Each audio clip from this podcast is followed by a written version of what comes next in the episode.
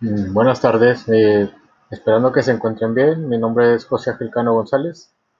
Eh, soy profesor de la, del área de ingeniería de Universidad Lux y en esta ocasión les traeré o les trataré de explicar un poco sobre las consideraciones para el diseño didáctico de ambientes virtuales de aprendizaje. Bueno, lo primero será definir qué es un ambiente de aprendizaje. Eh, este es un lugar donde confluyen estudiantes y docentes para interactuar psicológicamente con relación a ciertos contenidos, utilizando métodos y técnicas previamente establecidos con la intención de adquirir conocimiento, desarrollar habilidades, actitudes e incrementar algún tipo de capacidad o competencia. Entonces, para lo que es, un ambiente virtual, lo podemos definir como eh, entornos informáticos digitales e inmateriales que proveen condiciones para la realización de actividades de aprendizaje y tienen la ventaja de poder utilizarse en todas las modalidades de educación, ya sea presencial o, virtual. Este, los elementos que constituyen los ambientes virtuales son, se pueden mencionar como los siguientes. El primero sería el medio de interacción entre los, entre los integrantes. Aquí generalmente predomina la interacción mediante una expresión escrita, pudiendo ser multidireccional como ayuda de correos electrónicos, videoenlaces o grupos de discusión, o una forma de forma unidireccional. Y esto pues se comprendería mediante la lectura de los documentos o los materiales informáticos que se generan, que generan los integrantes de del ambiente.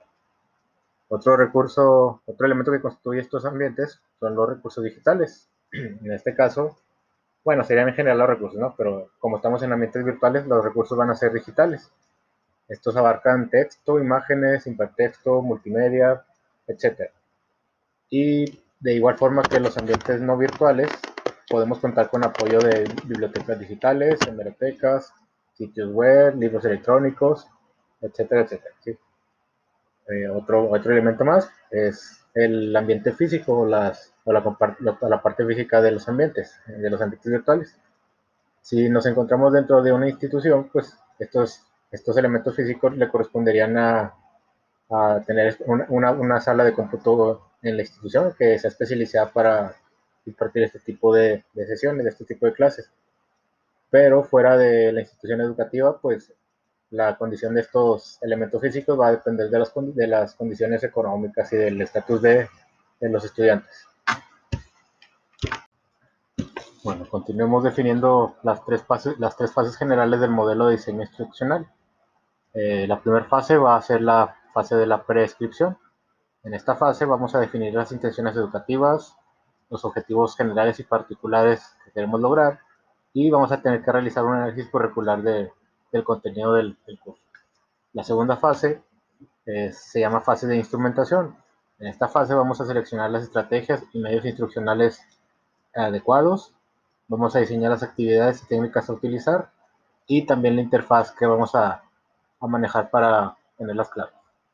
Y por último vamos a tener la fase de operación y evaluación. Esto es, se realiza constantemente, no es de un, momento a otro solamente, es una evaluación o es un proceso continuo.